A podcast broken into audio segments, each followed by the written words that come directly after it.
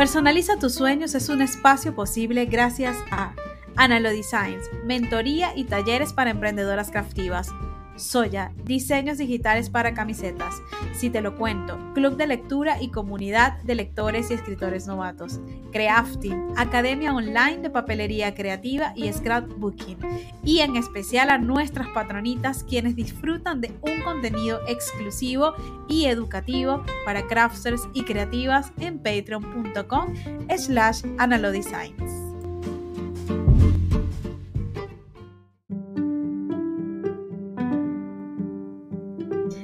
Hola belleza, bienvenida a Personaliza tus sueños, el podcast de Analo Designs. Soy Ana Lulu, mentora de emprendedoras craftivas. Te acompaño a hacer crecer tu negocio con propósito, planificación, conciencia y estrategia, porque sé que puedes vivir de lo que sueñas. Este es un espacio para ayudarte a personalizar tu marca, tu vida y tu negocio. Mi meta es guiarte a organizar tus ideas, convertirlas en realidad, enseñarte a gestionar tu tiempo y que sepas que puedes tener una vida con más claridad, tranquilidad y felicidad. Gracias por estar aquí. Bienvenidas bellezas y bellezas a Personaliza tus sueños en esta temporada.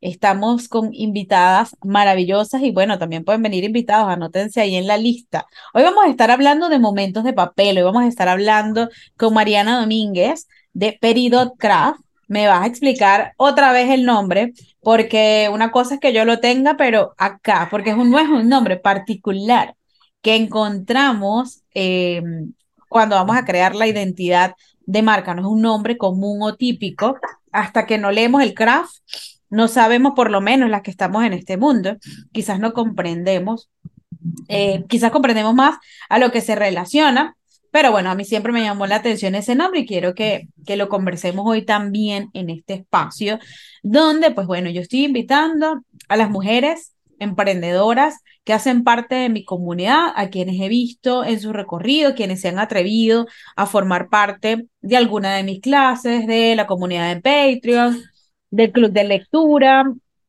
y que en, eh, en, bueno, en esos momentos de conversación hemos podido ver ciertas cosas y estos puntos que nos unen, porque tú no te atreves a cruzar una puerta hasta que ves algo importante en la persona que, que está ahí y para mí es una fortuna y un honor de esta manera usarla de excusas para conocerlos más, para, para saber un poquito más de ustedes, porque bueno, desde mi perspectiva, es la mejor manera de crear vínculos. Así que hoy te invito a que si es primera vez que ves a Mariana, pues empieces a crear vínculos con ella. Bienvenida, Mariana. Gracias por estar aquí y aceptar la invitación.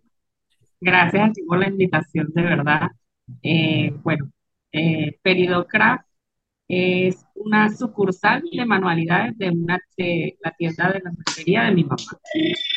el nombre Peridot viene de una piedra preciosa es la piedra que representa, esa, piedra preciosa representa al mes de agosto. Y yo nací el 28 de agosto. Entonces mi mamá le coloca ese nombre a la tienda, pues por, por su hija. Y yo decidí que como yo iba a ser como, entre comillas, la sucursal de la tienda, yo iba a mantener el nombre de Peridot, pero lo iba a utilizar con la palabra craft para, digamos, tener un catálogo paralelo al catálogo de la tienda. Mi mamá tenía una mercería, tiene una mercería, de esa mercería ya estamos encargados mi esposo y yo. Esa mercería tiene mi edad, o sea, tiene 40, yo tengo 44 años, que la mercería tiene como 43 años. O sea, la, como un hermano gemelo, esta es la tienda, como una hermana gemela. Sí, sí es, una marca, ya, ya es una marca aquí en, en Yaracuy. Eh, bueno, ah, bueno, para quienes no me conocen, yo estoy en San Felipe, Yaracuy, en Venezuela. Eh, tengo ya varios años con el con Peridocraft. La verdad es que yo tengo, tengo toda mi vida trabajando con manualidades como tal.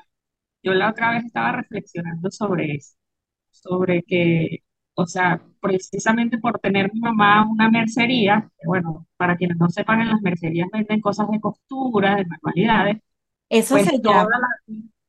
Ah, hay que buscar el nombre. Nunca me acuerdo cuál es el nombre en otros países. Pero aprendí una palabra nueva con los muchachos de Cuatro Cambalotas.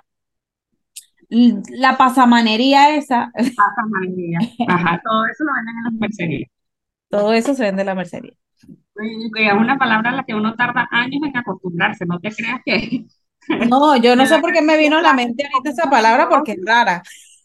Sí, casi siempre las personas que comienzan a trabajar en, en la tienda, este, les cuesta mucho aprenderse la palabra pasamanería, porque bueno, además es, la pasamanería es como una clasificación y ahí hay Es correcto. variedades de materiales, de modelos, de todo.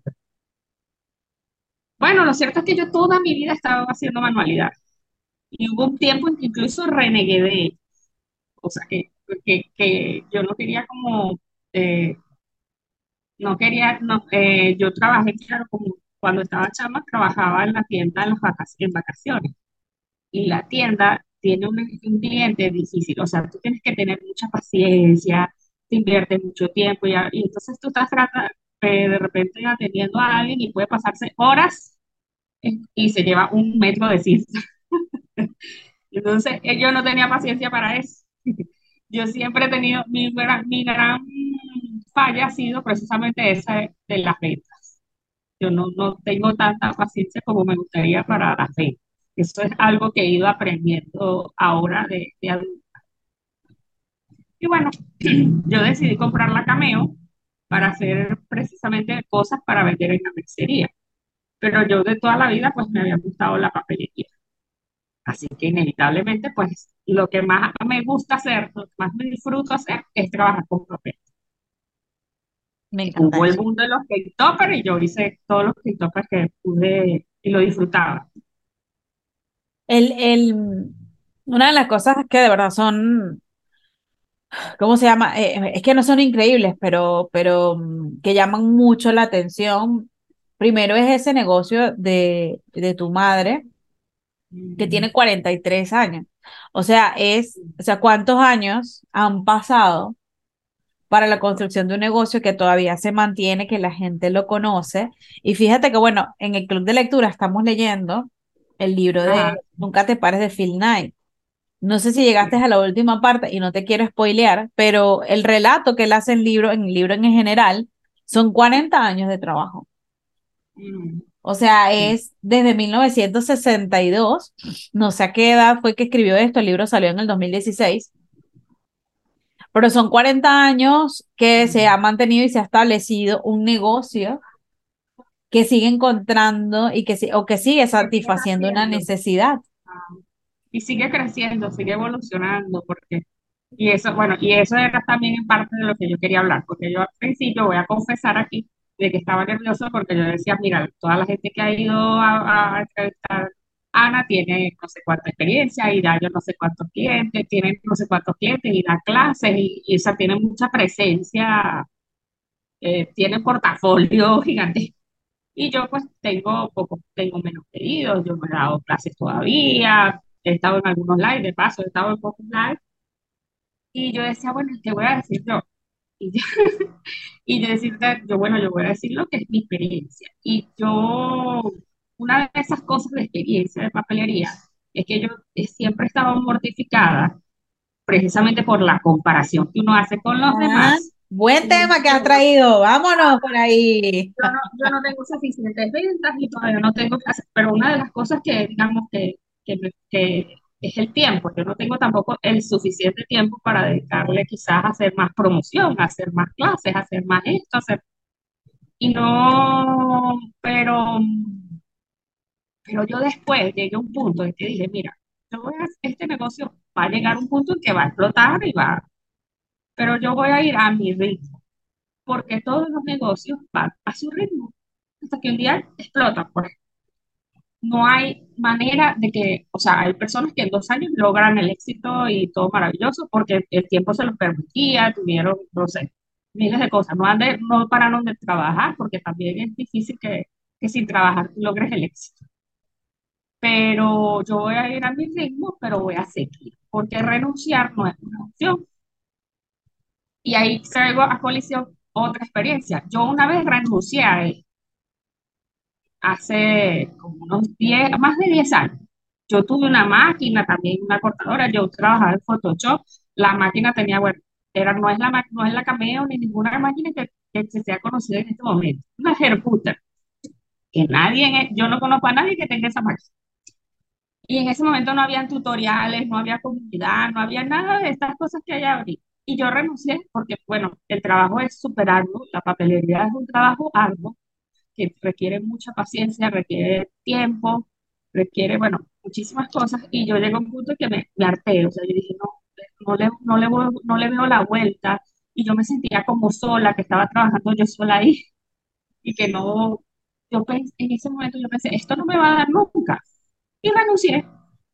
Y aquí estoy otra vez. Yo digo, bueno, yo esta vez no voy a renunciar, pero voy a ir a mi ritmo, sin, sin compararlo, ya que si hizo esto, que si lo otro hizo aquello. Yo no voy a, voy a decirle a la titis que se calle. La titis es la comparatitis. Ajá. Ay, le pusiste titis.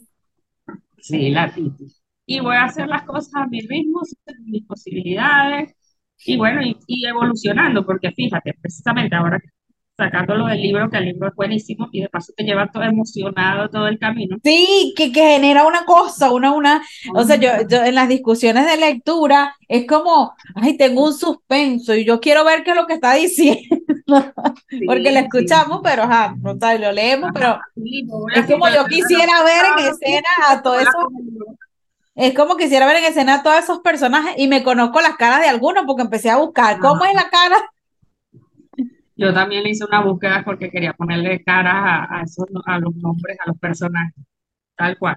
Y fíjate que o sea, él tenía un modelo de zapatilla al principio y fíjate las zapat- la- la- los zapatos como son hoy, hoy en día y toda la variedad uy, bien feo.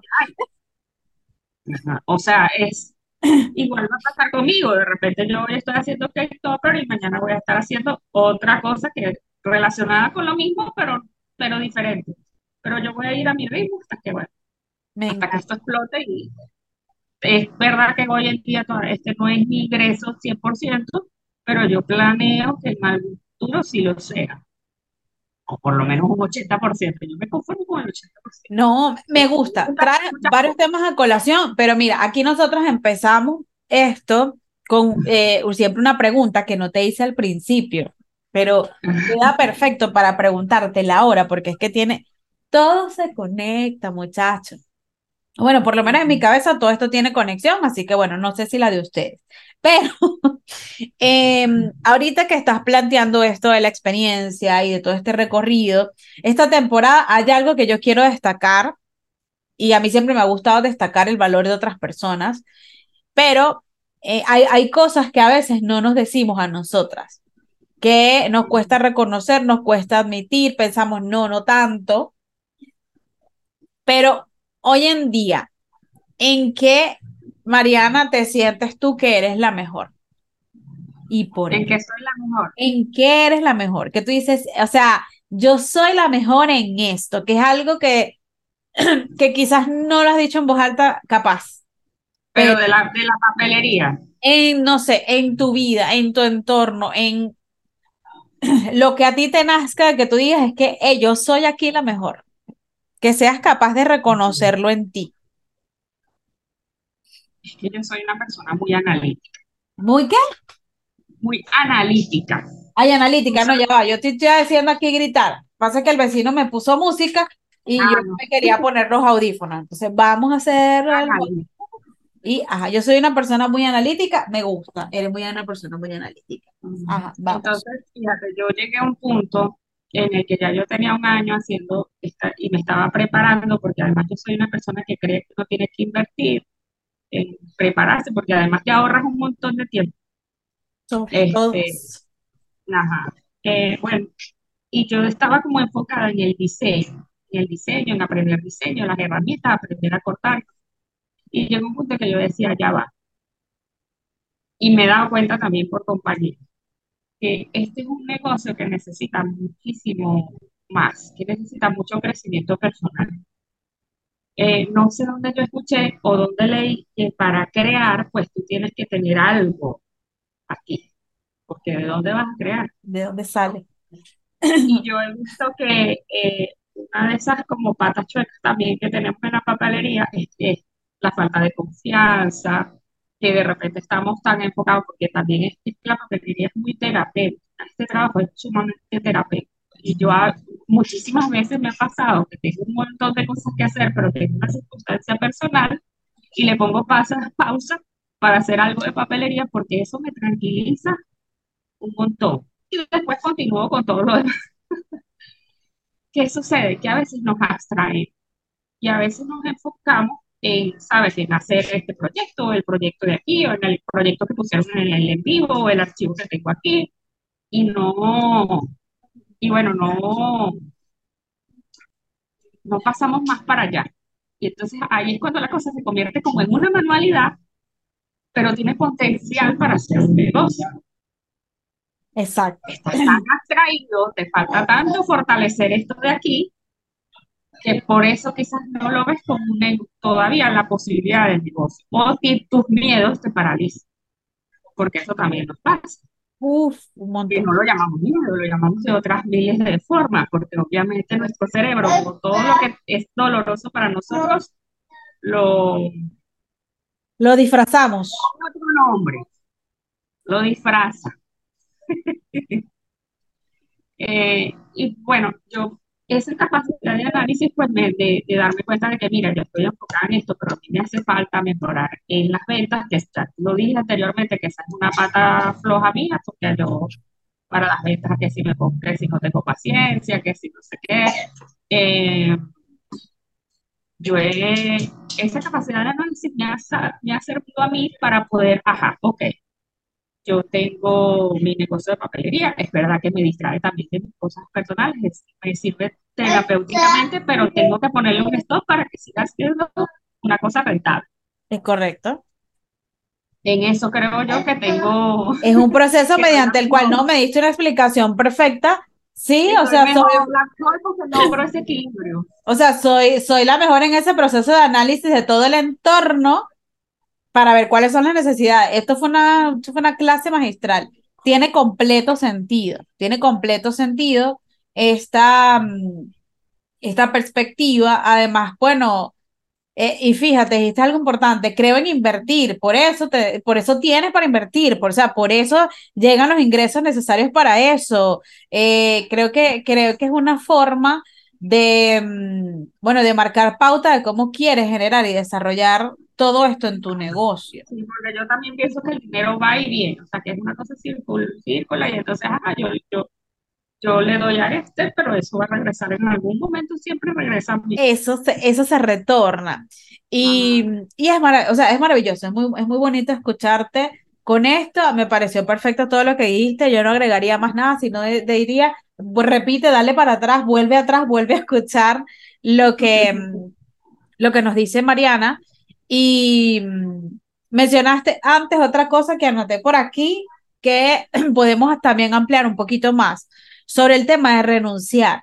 Fíjate que esto, ah. eso es algo a mí que me toca en el hígado de forma personal. a todas nos pasa. A todas nos pasa en un momento en que lo pensamos. A todas nos pasa. Y, conchale, otra vez, no, bueno, no voy a decir nada para nos. Bueno, ayer, ayer escuché una frase.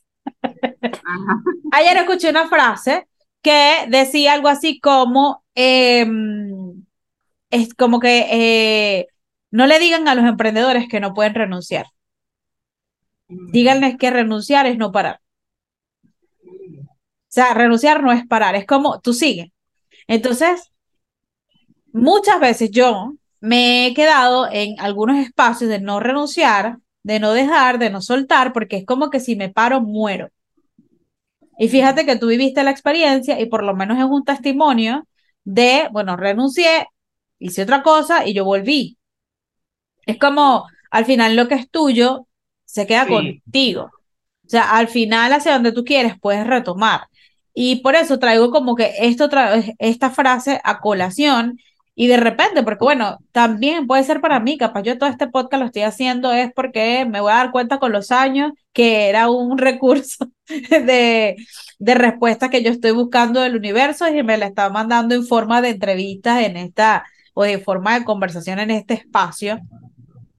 Porque bueno, estoy completamente segura de que esto eh, llega algo también me empodera, me empoderas con esa frase de que esto va a explotar en algún momento. Yo sé que va a explotar, o sea, llega un momento en que el negocio va a crecer Y eh, este tema de las ventas. El tema de las ventas es un proceso y ya tú por lo menos identificaste que... Toda la vida es un proceso. Toda la vida es un proceso. Y tú identificaste que en las ventas la paciencia no te estaba ayudando, la poca paciencia no te estaba ayudando. ¿Qué otras cosas? Ajá, cuéntame más, cuéntame más. Hay muchas cosas, mira, había, hay una cosa que es una percepción que tenemos mucho en papelería. Bueno, es que tengo mucho, tengo mucho que decir hoy. bueno, este es el momento. Ella, ay, bueno, no sé qué voy a decir. No, hombre, Mariana, yo creo que parte 2 va a venir de... Toda la vida es un proceso. Y en esa pausa que yo hice, yo hice un crecimiento personal increíble. Y eso a mí me sirvió para, bueno, para, volver, para poder retomar, que no hay ningún problema, o sea, no pasa nada tampoco. Eh, hoy lo digo así, pero en algún momento sí cargaba con esa broma que, ay, si yo no hubiese renunciado a esto. Ay, él si hubiese, chama. Qué ajá, ajá. Hoy lo, hoy lo proceso de una manera diferente. Pero en esa pausa que yo hice, pues tuve un crecimiento personal importante, que es lo que me ha permitido, que lo necesitaba. O sea, yo me doy cuenta ahora que yo necesitaba eso para poder ser la persona analítica que soy hoy y poder decir, toma, mira, vamos a hacer esto pausado en mi ritmo, pero vamos a seguir, etc. Gracias a esa pausa, pues yo tuve ese crecimiento personal. Todo en la vida es un proceso las ventas, aprender a vender, aprender a tratar con el cliente, tener la paciencia, la cautela, la, las normas ahí claras, eso también es un proceso. O sea, me he dado cuenta yo que es así, pero que hay que prepararlo. Cuando nosotros, yo tenía esa idea de que las cosas se vendían solas, de que yo creaba esta linda cajita, una cajita aquí, Ay, mira. Y era tan bella que se vendía sola. Claro, qué hermosa. Me la van a quitar de las manos en lo que yo la publique. Hay 20 personas que están haciendo cajitas también. O sea, bueno, si me escucha Junior de cuatro capalotas, se muere. Cajas. cajas porque no le gustan los primitivos. O sea, hay 20 personas que están haciendo cajas también. Y de diferentes precios, modelos, tamaños, en fin, muchísimas cosas. Yo pensaba, yo tenía esa idea de que nada más construir las cosas, la gente llegaba. Y si es verdad que llegan, pero tiene que haber algo más para que la gente se conecte contigo, se elija a ti. Qué bello. Eso me ha dado tiempo a aprenderlo. Y yo me he dado cuenta que en la papelería, esas otras patas cojas que tenemos muchos, muchos y muchas de nosotros. Y pensamos que haciendo, ya con esos productos se venden.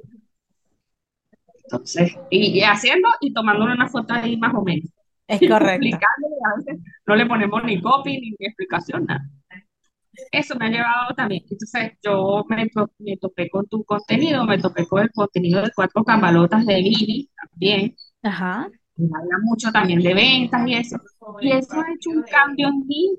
O sea, de verdad, de cómo trato a que, que yo he logrado con y he visto como que he tenido mejores resultados de lo que tenía anteriormente. Y por consciente, yo me siento más tranquila, aunque no venda. Puede ser que alguien me trate y no sé qué, yo le doy todas las posibilidades. Y aunque no venda, yo, siento que ya hice lo que tenía que hacer de verdad. Siento segura. Esa, eso es maravilloso. Es maravilloso, porque fíjate que yo hace días ya lo admití, es como que ya yo, yo sé lo que soy mejor y ya yo sé lo que no soy mejor.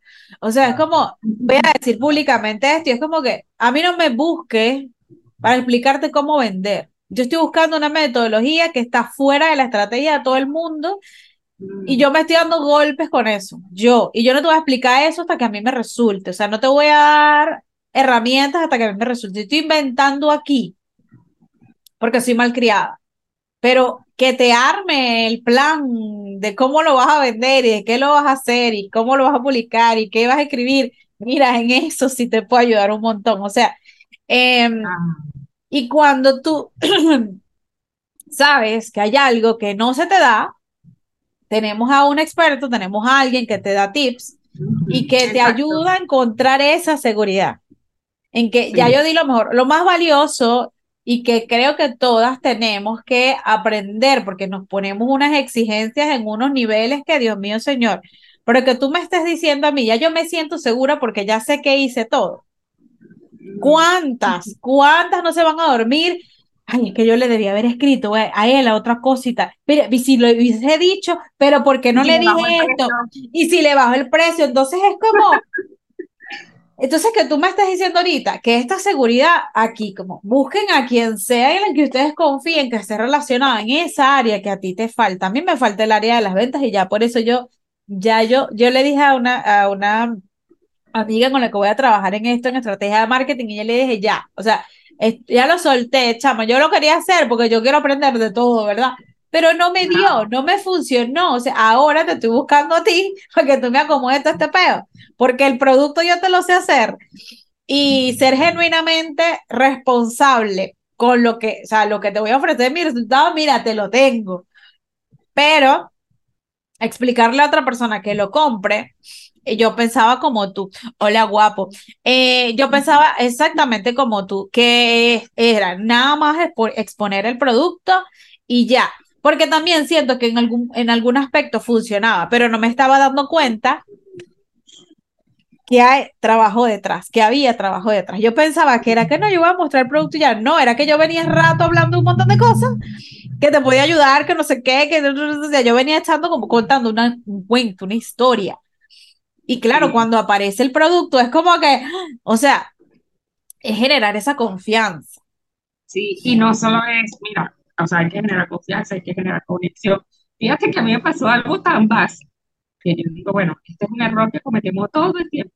Justamente eh, de estas cajitas, que de la cajita que le mostré y tal, yo las publico y las publico en WhatsApp, donde yo tengo contactos más personales que en Instagram. En Instagram hay, sobre todo ahorita me siguen muchísimas más personas que también hacen papelería. Y entonces me, me, me preguntó a alguien aquí en la ciudad, alguien, digamos, real, en persona, y esas cajitas para qué son. Y yo ahí me di cuenta de mi error. O sea, yo estoy poniendo mis cajitas, pero no las estoy poniendo en una fiesta, en una mesa de... Y ya ves, ya ves, o sea, decía, bueno, uno, y yo le pongo copy, le pongo toda la descripción y tal, y no, no es suficiente. O sea, hay un trabajo arduo para las ventas. No te escucho, no sé si es el audio. Ay, perdón. No, soy yo que me lo apagué sin querer. O sea, lo apagué, pero no lo voy a encender. Y que aquí hay un dato muy importante para todas las personas que todavía no se han dado cuenta de esta particularidad. Voy a escribir un copy. Bueno, escribo un copy para mí y para mis amigas crafters. Ajá, sí. Que lo van a entender a la perfección. Mira una caja con cartulina palina y papel fotográfico tamaño A4, que, eh, o sea, como que toda una descripción técnica para, para mí, o sea, para, como si me lo vas a comprar tú que eres crafter y yo no le estoy vendiendo el crafter, vamos a llamarlo me gusta decir una persona real. Una persona que sí es más tu cliente del producto, esta persona que te preguntó. ¿Y para qué es eso? Miren, en las publicidades de automóviles, tú, tú ves, o sea, ¿qué ves? O sea, ¿qué recuerdas tú de la publicidad de automóvil? A la familia en un viaje, mm. un tipo de un caramán, una montaña haciendo así. O sea, que esas son las cosas que, vas a hacer tú con el carro. Lo que vas a hacer tú con el carro. Entonces, es lo mismo. Ah, no tenemos la producción de Hollywood para hacerlo. No, pero un mira, ahora con las ahí estas, con la inteligencia artificial, ya tú te puedes armar el set. Móntame el fondo de una fiesta, solamente la mesa vacía. Y usted poner sus piezas fotográficas ahí porque si ya no tienes el set, que ya creo que toda la, la mayoría lo tenemos, pero hay que escribir, hay que escribir para el cliente que no tiene idea. Que este es otro dato de Instagram que le colocó a las personas, eh, que lo hago con la optimización de la biografía. Mi cliente, bueno, el cliente de la papelería creativa no va a Instagram. Primero, nadie entra a Instagram a jugar, a buscar nada para comprar, nada. Van a chismear a ver quién escribió. La gente va a ver qué, qué hay de nuevo. Aquí yo vengo a relajarme, a disfrutar, a ver chisme, no sé, a, a, trabajar, a leer, a publicar. Nadie entra y voy a decir, voy a ver qué compro Eso solamente pasa en, ni bueno, ni en Pinterest pasa, pero hablamos de Pinterest pues. Lo que, lo que quiero decir es que el cliente o la persona, el usuario de Instagram, Cuando decide que aquí puedo conseguir algo, él se va al buscador y él no va a escribir papelería creativa, pero nunca. Él va a buscar cajas para desayunos, regalos para sorprender, fiesta de niños, fiesta de Mickey. Cotillones. cotillones. Esos nombres ustedes lo tienen en el nombre de la marca. O sea, por eso a veces nos cuesta llegar de forma orgánica a los clientes. ¿Por qué? Porque escribimos papelería creativa. ¿Para quién? Para ti y para tu rubro, pero no para mi cliente final. Esa, es que, y tenemos ese conflicto también. Nosotros tenemos, yo, bueno, yo siempre, yo trato de separar las cosas. Yo trato de tener, por supuesto, mis seguidores que hacen papelería, aunque yo no tengo realmente muchos productos para las personas que hacen papelería, nada más, porque yo no ofrezco de clases, no ofrezco todavía ni, ofrezco pocos archivos digitales y tal, pero igual esa es mi comunidad. Es correcto. son mis colegas, mis compañeros, mis compañeros. Entonces yo trato que el feed sea para los clientes, porque a mí me pasa, yo, yo trato siempre de pensar en mí como compradora y yo a veces, yo sigo tiendas, yo sigo DACA, yo sigo, a lo mejor no le compro nunca, pero yo lo sigo porque yo, ah, por si veo algún producto que me guste y tal, y no sé qué. Pero yo no, yo no estoy pendiente de sus historias, yo estoy pendiente más del contenido del, catálogo de ellos, o sea, de Mango Bajito sí, porque la... la ah, no, pero Mango Bajito es otra cosa. es que Mango Bajito no tiene medida, la que le, nos gusta comprar esas cosas cuenta, las historias que hace son increíbles. Bueno, ese es un buen modelo a seguir también, porque ella muestra los productos y te muy bien, te dice, y, bueno, uno casi que sale corriendo para Mango Bajito a ver. Claro, uno quiere, ay. Ajá, entonces yo y sigo tiendas también pensando en eso, en qué puedo aprender yo de esta gente que está vendiendo y que es una marca ya y todo eso, o sea, qué puedo, qué puedo hacer yo por mi cuenta.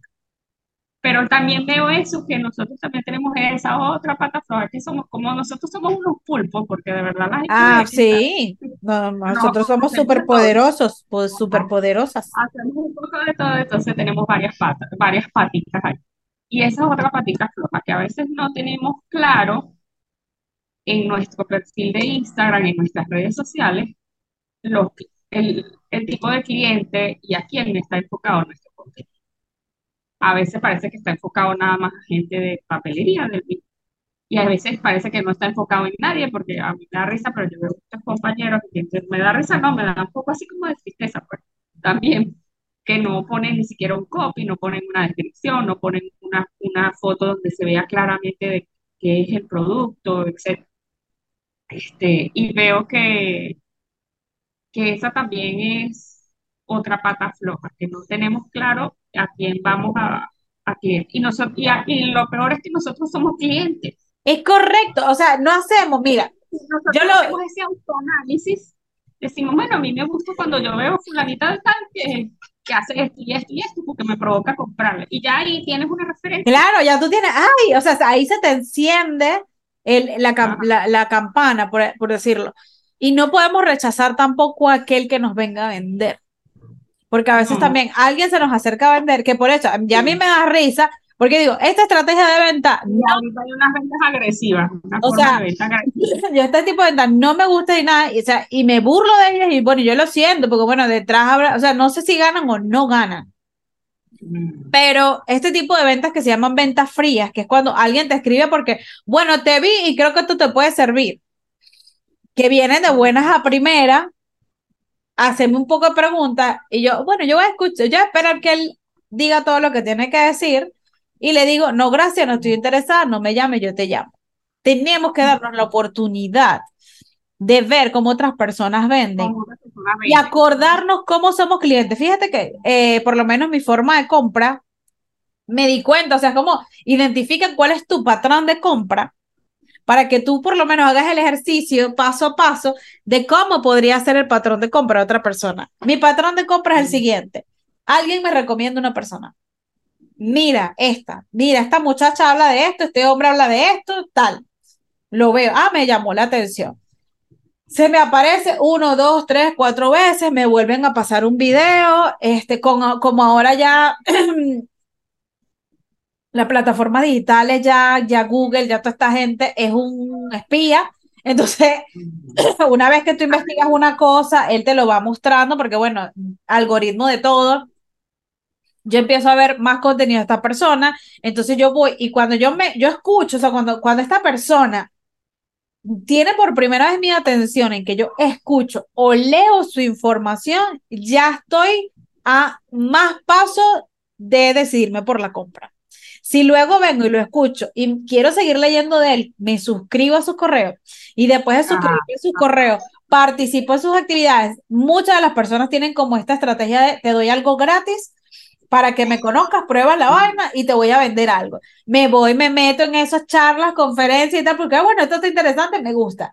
Espero que me venda. Yo no soy, o sea, yo antes era de las que me iba cuando iban a ofrecer el producto, ¿no? Porque no, yo nada más vengo a ocupar. Y después dije, no, yo me voy a quedar aquí, a ver hasta el final qué es lo que hace esta gente, porque aparte ellos están invirtiendo un tiempo, así yo no les vaya a comprar, si yo sepa que no les voy a comprar, yo me, quedo, yo me quedo ahí hasta el final y si puedo comento y tal, y leo comentarios. Ahí ya es, ya voy a buscar el precio, ya voy, lo quiero. O sea, ese es mi proceso de compra. Si a mí me gusta esta metodología de compra, ¿qué hice yo? Yo repliqué eso. O sea, si a mí me gusta comprar así, yo lo repliqué. Entonces, este ejercicio que acabo de hacer, eh, hazlo contigo, hazlo contigo, búscate cuáles son eh, estas condiciones que, que tú tienes al momento de comprar, porque son las mismas consideraciones que, que tiene otra persona, que puede tener otra persona contigo. Y de verdad es una debilidad que, porque yo lo, a lo que iba a comentar, creo que se trata mucho, hay mucho yoísmo al momento de vender. Es como yo lo hice y me quedó bonito, lo voy a publicar ahí y le va a gustar a la gente. No hay una conversación, no hay un realmente me interesa. un método de antes también, porque antes, bueno, o sea, la gente hacía, tenía su panadería y la gente iba y compraba el pan y listo. Pero, es que el pan es una primera necesidad, que es como, aunque todo sea, perdón. La gente piensa que es igual, que es el mismo patrón, pues, y está como en nuestro ADN. Pero aquí traes otra, aquí, aquí traes otra cosa maravillosa, que mm, con el pan sería muy injusto hacer una comparación con nuestro producto, por así decirlo. Tiene sentido porque es lo que vemos y creemos que para todo funciona, pero hay una diferencia que posiblemente hay gente que no conoce. no hay lo pensamos. No lo pensamos. Hay una cosita, una pequeña diferencia que, se que tiene que ver con la psicología del, del ser humano y de las necesidades humanas basadas en la pirámide de Maslow. Hay una pirámide que hemos hablado que se ha hablado, eh, ustedes en Google, yo esto se las explico a la perfección en el reto Personaliza tu marca, pero hay una pirámide que va desde las necesidades básicas hasta las necesidades de autorrealización. En estas necesidades básicas, el ser humano, para estar vivo, porque bueno, pues tu método de supervivencia, él necesita comer. Comer, un espacio donde comer, donde orinar, donde hacer pupú y satisfacer todas sus necesidades fisiológicas de comida, bebida, dormir y todo lo demás que tu cuerpo necesita eh, consumir y desechar. Para, ya lo dije, ya lo dije de forma clara, pero ahora lo digo de forma menos, menos específica. Y aquí entra el pan. O sea, o sea, yo hago todo por el pan. O sea, yo primero como, después pienso, después hago. Es completamente natural. A partir de ahí vienen escalas de posiciones donde vamos a buscar después en la seguridad, después necesitamos este afecto y después y después y después, hasta que llegamos un momento en que, ¿sabes qué? Ya yo no necesito nada, ahora voy a darle al mundo esto. El punto entre el pan y la papelería creativa está lejos, porque la papelería creativa y los productos de, de mm, este, de eventos y de personalizados y de decoración, no es un producto de primera necesidad. Por eso el pan, yo te lo pongo aquí, tú me lo vas a agarrar porque, o sea, lo necesito, o sea, mi cuerpo, yo, o sea, mi, mi todo lo necesita para, para vivir, para sobrevivir en el mundo. Pero la papelería no. No lo vas a pensar tanto. O sea, yo, exacto, no lo vas a pensar tanto. pero la papelería es como, mm, sí lo quiero, pero me gustan más los pequeños. Los pequeños son más sustanciosos para la fiesta. El refresco, el refresco para los niños, la torta. Entonces, tenemos que saber que en la fiesta nosotras no somos la primera opción. O sea, nosotras la papelería, no somos la primera opción de la lista. Ahora, para quienes sí, pero la mayoría de las veces hay cosas, o sea, primero la torta, primero la torta y después los pasapalos y después los regalitos para los niños y el, el entretenimiento, las sillas, o sea, este ejercicio yo no sé cuántas veces, si alguna vez se pusieron a analizarlo y a pensar. Y, que, y es por eso que cuando usted publica un post, que no me, eh, no me cuento una historia, que no me emocionas con esto, se va a quedar ahí acumulando un perfil que tú crees que lo tienes bien, pero no es así. Sí, exactamente.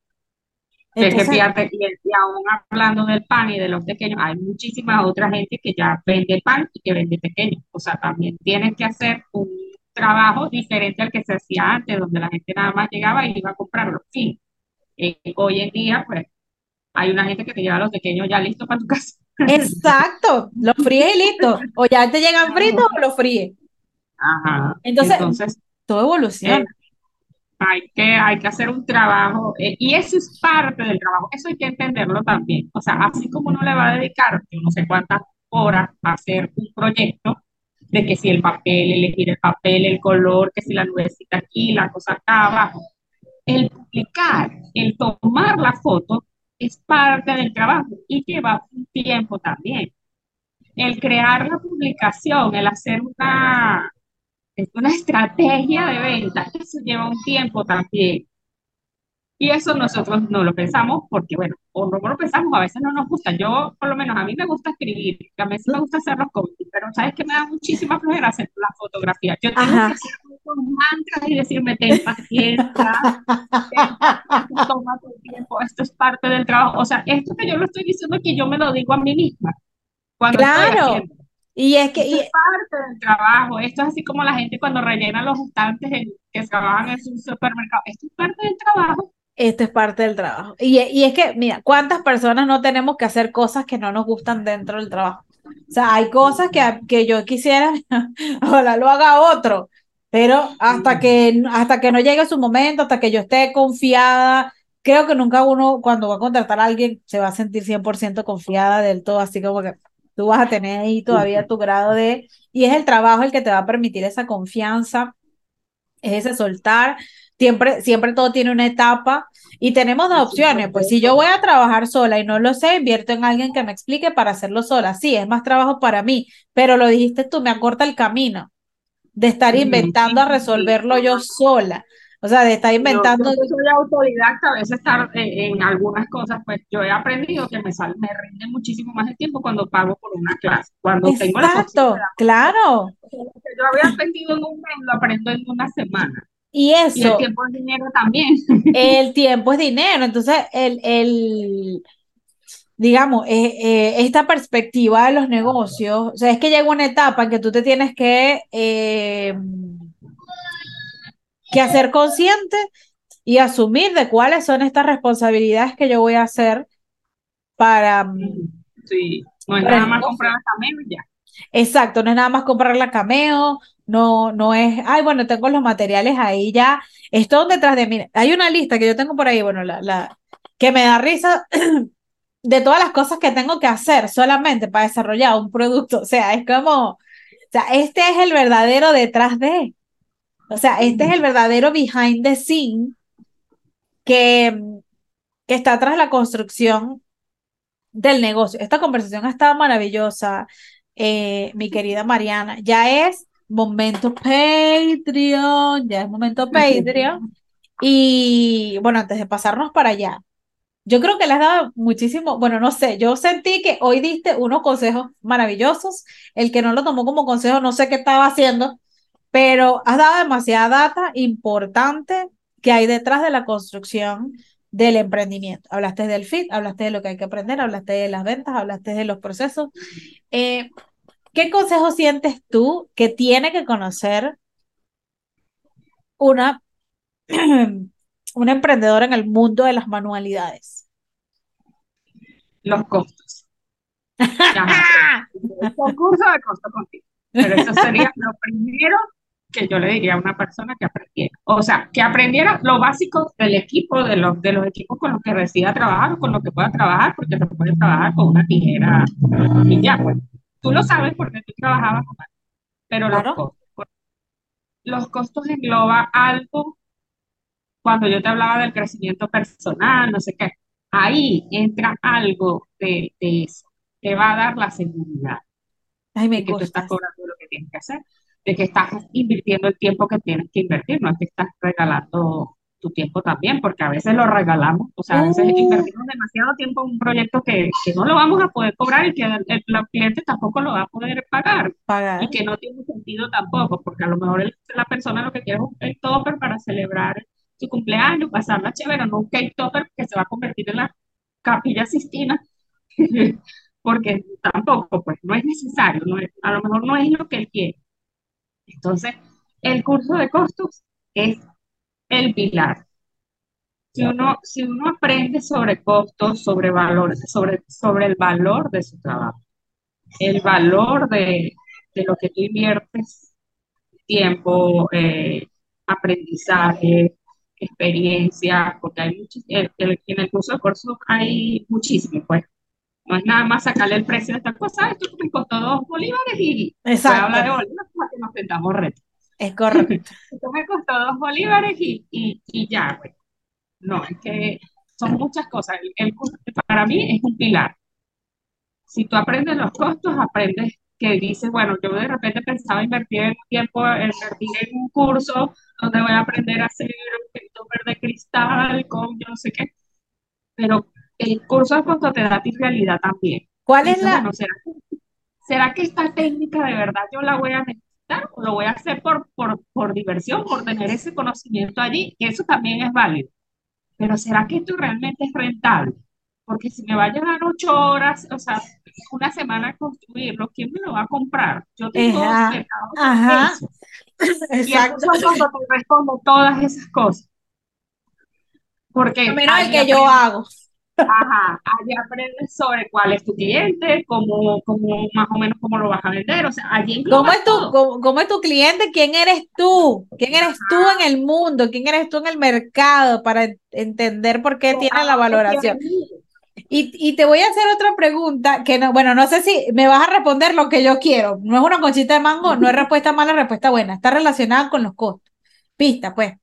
¿Cuál es la pregunta más común que se hacen en las clases en vivo eh, de papelería, de tarjetería, de te enseño a hacer un producto? ¿Cuál es la pregunta más común? ¿Cuánto cuesta eso? O sea, ¿cuánto le va, cuánto le va a costar? ¿Cuánto puedo cobrar por esto? ¿Cuánto puedo cobrar? Esa es la pregunta que más hace. yo digo, la gente es medio lo calla porque yo no puedo cobrar lo mismo que va a cobrar una persona en Estados Unidos o una eh, persona en, en, no sé, en donde primero porque la, nada más el costo del papel, el costo de la cartulina ya es diferente en cada país. Es correcto, es correcto. y mira, eso, solamente eso. Solamente eso. Y es que no es lo mismo el estilo de vida de Estados Unidos con, con, con acá, no sé, por lo menos creo, o sea, y puedo estar pecado, ustedes escriban en los comentarios y den like activen la campanita para que sigan leyendo esto, pero escríbanme en los comentarios y corríjanme. Yo creo que la vida, el promedio ideal de, de, una persona en Estados Unidos, bueno, vamos a ponerlo como una crafter, debería ser que sí, como 10 mil dólares al mes para vivir bien. Mientras que en Latinoamérica, en algunos países, son 300 dólares, 500 dólares y 600 dólares. No es, o sea, si mi calidad, o sea, si yo tengo que pagar al mes, no sé, 5 mil dólares, 10 mil dólares, para estar bien, eh, y yo 600 dólares. O sea, mira aquí la diferencia de cuánto tendría que cobrar la que para estar bien en su en su en su límite, en su básico. Entonces, esta, esta es parte eh, esencial y para que vean que yo no aquí, yo no ando jugando carrito con ustedes y con los que les quiero enseñar dentro de Analogizar. Ahora sí, oficial, el momento Patreon, porque vamos para el momento Este, vamos para el chismógrafo. Bueno, ya vamos a taparla aquí porque ahora yo me puse con este bochiche. Porque bueno, aquí no te tendremos, sí tenemos editor para esto, pero yo siempre eh, he querido mantener esto de que se vea como era cuando parecía que no tenía todo. Eh, porque para arrancar, usted tiene algo que, que, que dar. O sea, para arrancar tú tienes algo y no te limites. Ya después acomodamos todo, que si tenemos que cambiar el set, que si tenemos que cambiar la oficina, que si tenemos que cambiar lo demás, eso va a depender de cada like, de cada comentario, de cada vez que tú compartas esta información, que te unas a Patreon, que, que compres mis talleres, que compres alguno de mis servicios, porque es lo mismo, lo que tú quieras recibir también es lo mismo que tienes que aportar y que tienes que dar. Gracias, Mariana. Ahora sí, nada, este momento Patreon se ha alargado, de verdad.